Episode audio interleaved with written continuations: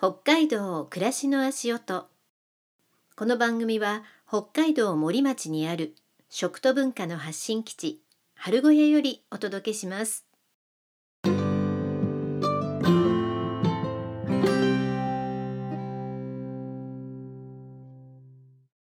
月曜になりました。みみです。今週もよろしくお願いします。2月6日立春を迎え2023年がいよいよ本格的にスタートした感じです。夕べは雪が降っているのに大きな満月も見えていた不思議な夜でした。1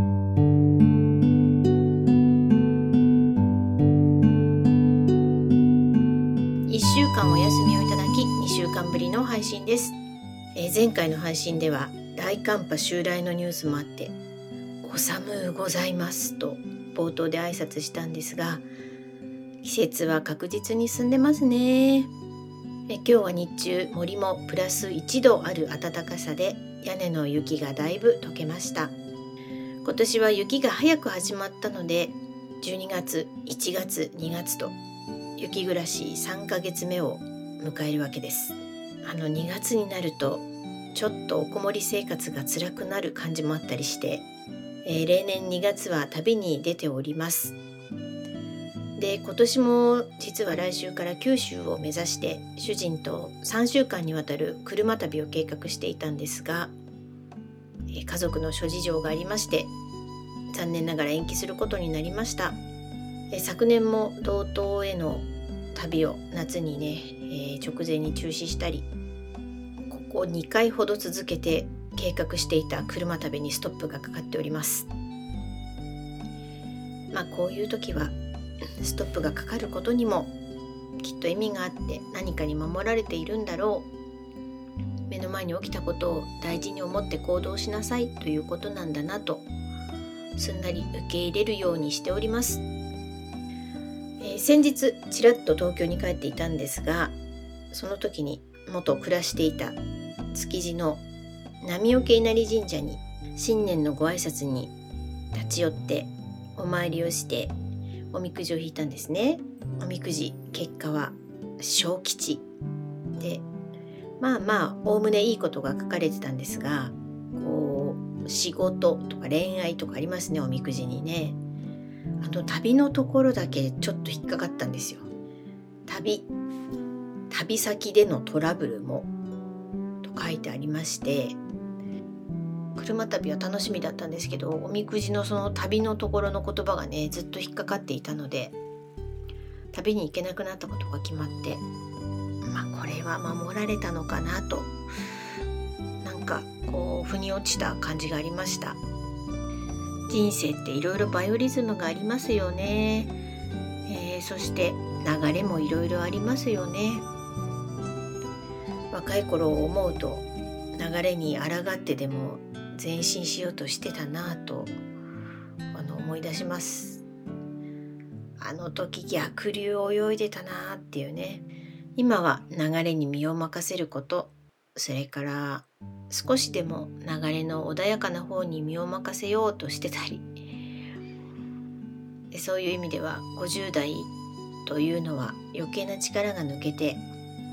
楽に泳げる感じで楽しいなと思いますね。体のことで言うと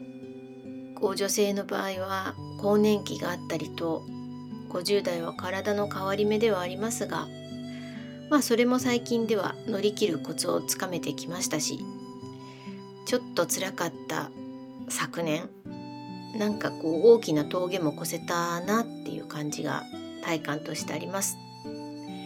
50代はまだまだ体も動くしすごく楽しい年代なのかも。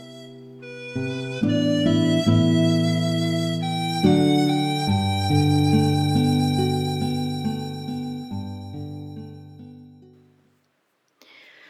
あ今日は作るを楽しむ冬のお話を。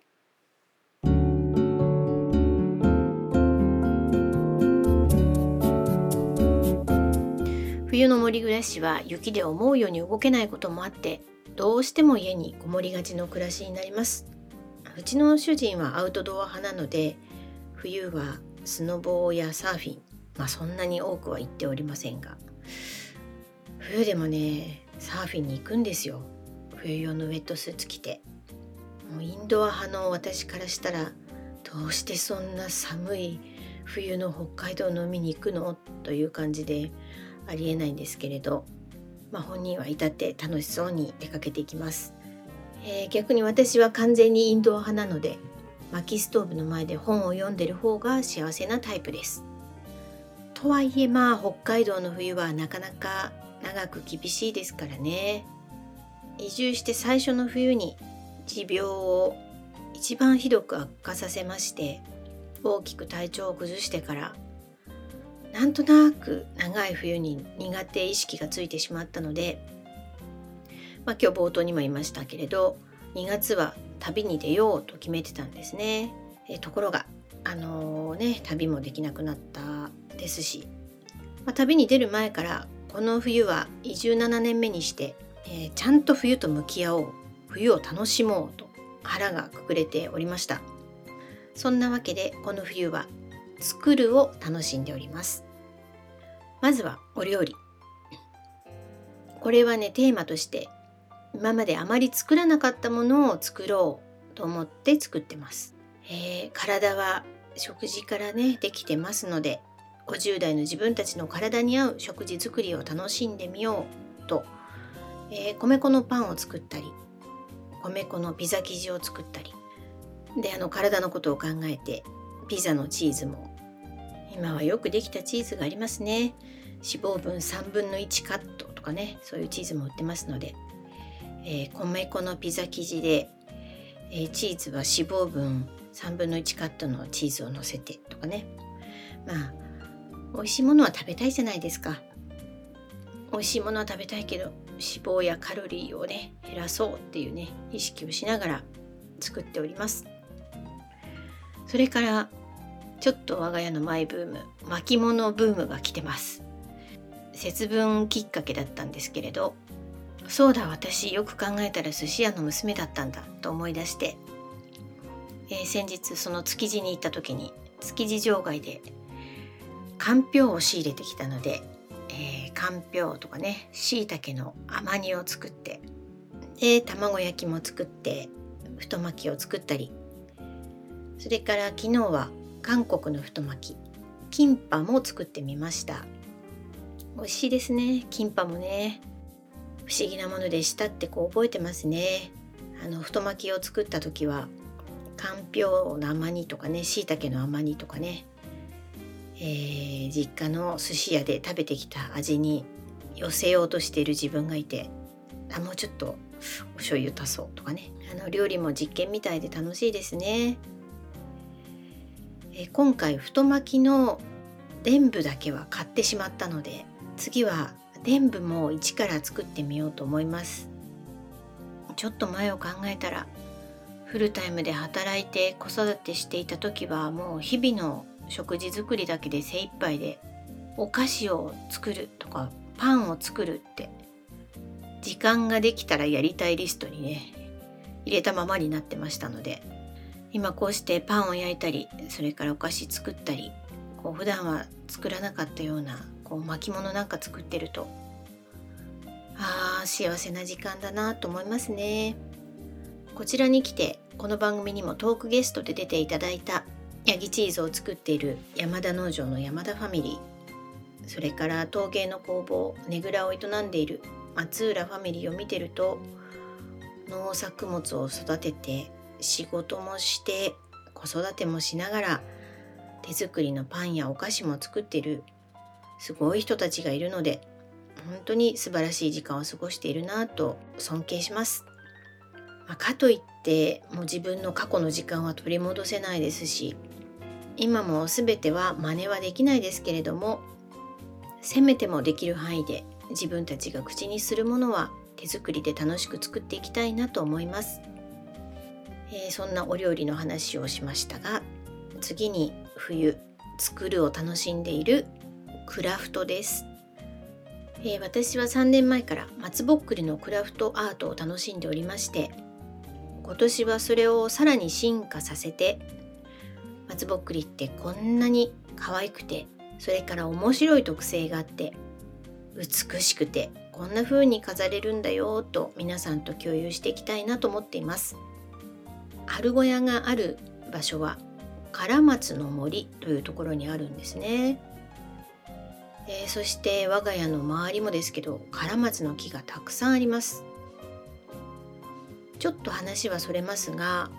うちの実家の寿司屋は松寿司という寿司屋でしたので松にはすごく縁を感じてましてまあ私も姉も寿司屋を継ぐことはできなかったので、えー、私会社を作った時になんかこう「待つ」っていう字を字だけでもねせめても引き継ぎたくてでも会社名になんか「待つ」って何か入ってるとすごく和風な感じがしちゃうんですよ。でじゃあ英語にしてみようと思って「待つ」を英語にするとパインなんですけれどなんかパインじゃ可愛いし他に待つって英語でないのかなと思っていたらカラマツってラーチ LARCH と書いてラーチなんですけれどもカラマツは寒さや乾燥にも強く粘り強いっていうのをね、えー、見たので大変なことも乗り越えられますようにと思って会社名にラーチを入れました。まあ、それからだいぶ年月が経って、えー、森に越してきたら東京にいる時には目にすることがなかったカラマツがたくさんあってラーチですね、えー、不思議な縁を感じました。でカラマツと北海道の関係もちょっと調べてみたんですが北海道では明治30年代、その頃から本格的なカラマツの造林が始まったようです。カラマツは成長が早く森林を造林する際に用いる樹木として重要な種であるとされていた時代があり生育条件から気候や土壌が合っている北海道長野などで大規模な造林が行われたそうです1950年代が最も唐松の造林が盛んだったようです。唐松は何に使われていたかというと炭鉱の坑道の柱それから電柱に用いられていた木だったんですね、えー、それだけ柱に使われるぐらい丈夫な木なんです。電柱もねコンクリートになってきましたし炭鉱も閉山されていってえ唐松の造林は、え昔ほどされなくなっていくわけですけれども、まあ、そういうことを知ると今この周りにあるカラマツってたくさん植えられた頃の子孫のカラマツなんだなと思って、えー、この周りで生きているカラマツを眺めるととても愛おしく感じます。さて松ぼっくりクラフトの話に戻りますがのコロナが始まった頃私自身もいろいろ仕事がストップしてしまった時期にある道で松ぼっくりを拾ったんです。でそれは唐松ではなくて黒松の松ぼっくりだったんですが東京にいたら見ることのないようなまあ見事な大きな松ぼっくりで形も綺麗で色もこう革製品のようなね茶色いすごい綺麗な色で。子供の頃の「わあこれかわいいこれ欲しい」みたいな感覚がその松ぼっくりを拾って手にした時に湧き上がってきたのを今も覚えてます。その松ぼっくりを拾ったのが知り合いの会社の前の道だったんですね。で、えー、従業員さんが松ぼっくりを竹ぼうきで集めてはゴミ袋に入れて捨てようとしている光景を見かけたんです。で「えー、捨てちゃうんですか?」ってあの言ったら「毎日毎日落っこってくるしそれから踏まれて汚くなるし道が汚れるからね捨ててるよ」っておっしゃってたのでえー、と思ってその今袋に入ってるのも含めてここにある松ぼっくり拾わせてもらっていいですかって言ったのが始まりです。それからというもの知り合いの敷地それから自分の家の周りあと旅先などで見つけては拾わせていただいていいですかとお声がけして松ぼっくりを集めております。あの松ぼっくりには松ヤニがついているのでクラフト用にはいくつかの工程を経て保存しています。まず1つ目。松ぼっくりを拾ってきたらですね水で洗う。2番目、えー、鍋にお湯を沸かして洗った松ぼっくりを入れて湯がいてヤニと汚れを落とします。3番目その湯がいた松ぼっくりを天日で乾燥させます。洗ったり湯がくと松ぼっくりの松かさってこうシューンって小さく閉じるんですね。全然違う形になるんですよ。でそれが乾燥させるとまた見事に開いて戻ります、えー、しっかりと天日で乾燥させてきれいに開いて戻った松ぼっくりを松の種類やサイズを選別してクラフト用に保存しています。えこの4つの段階の作業は冬になる前に主人にも手伝ってもらいながらやっています。えこの冬は松ぼっくりをカットしたりそれから着色したりで、えー、できた素材でリースやスワッグを作ったりお正月はお正月のお飾りを作ったりとあれやこれやと実験しております。いや手作りって楽しいですね。なんかこう子供の頃に帰ったような楽しさがあります、え、私が松ぼっくりクラフトで楽しんでいる様子はインスタに写真を載せておきますのでよろしければご覧ください、えー、今後お子さんから大人まで参加できる松ぼっくりのクラフト体験などできたらいいなと夢を描いております今日は作るを楽しむ冬をテーマにお届けしました。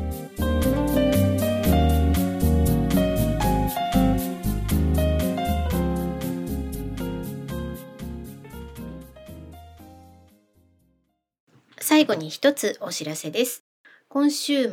2月12日日曜日、函館の五稜郭タワーすぐそばにあります函館ルーテル協会にて